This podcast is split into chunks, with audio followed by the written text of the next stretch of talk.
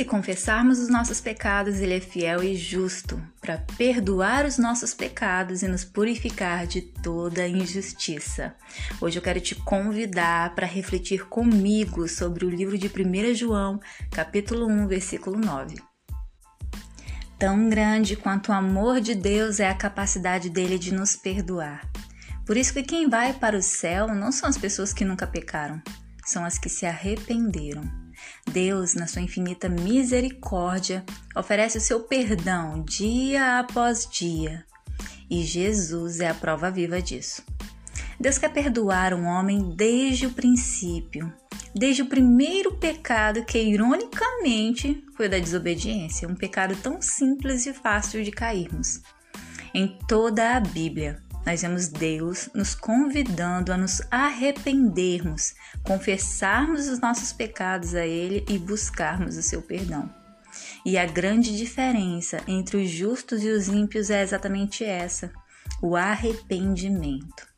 Você provavelmente conhece a história de Saul e Davi, e também deve ter percebido que Davi pecou terrivelmente, tanto quanto Saul. Mas Davi ele conseguiu o favor de Deus porque ele se arrependeu.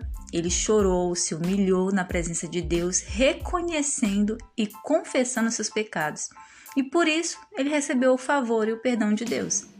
Ao contrário de Davi, Saul nunca se arrependeu. Ele simplesmente ignorou a exortação do profeta Samuel e continuou fazendo tudo o que ele queria.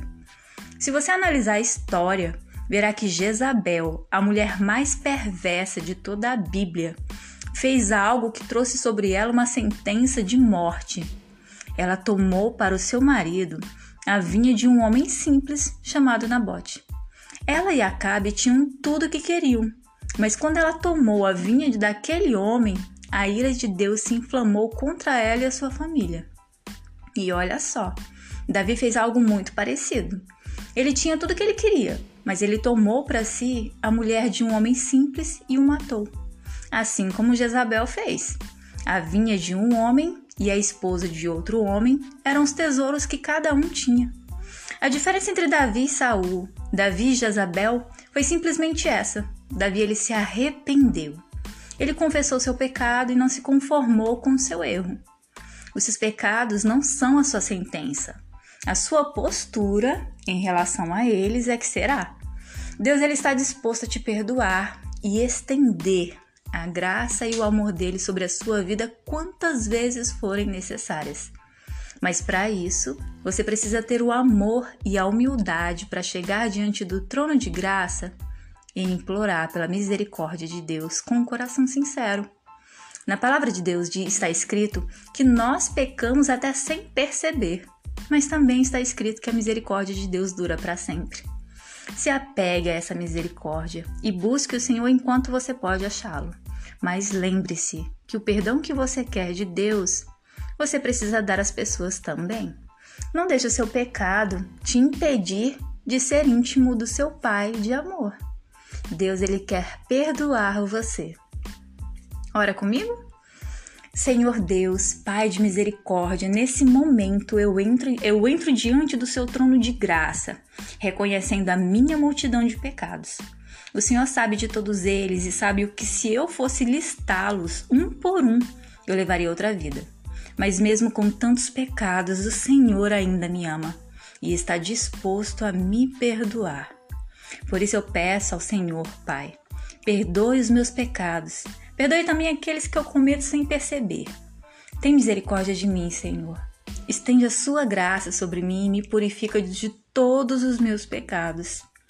Tudo que eu mais quero é agradar o Senhor e honrar a nossa aliança.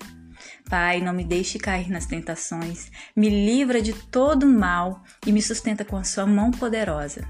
Eu peço em nome do Senhor Jesus Cristo e te dou graças pelo seu amor e pelo seu perdão. Amém.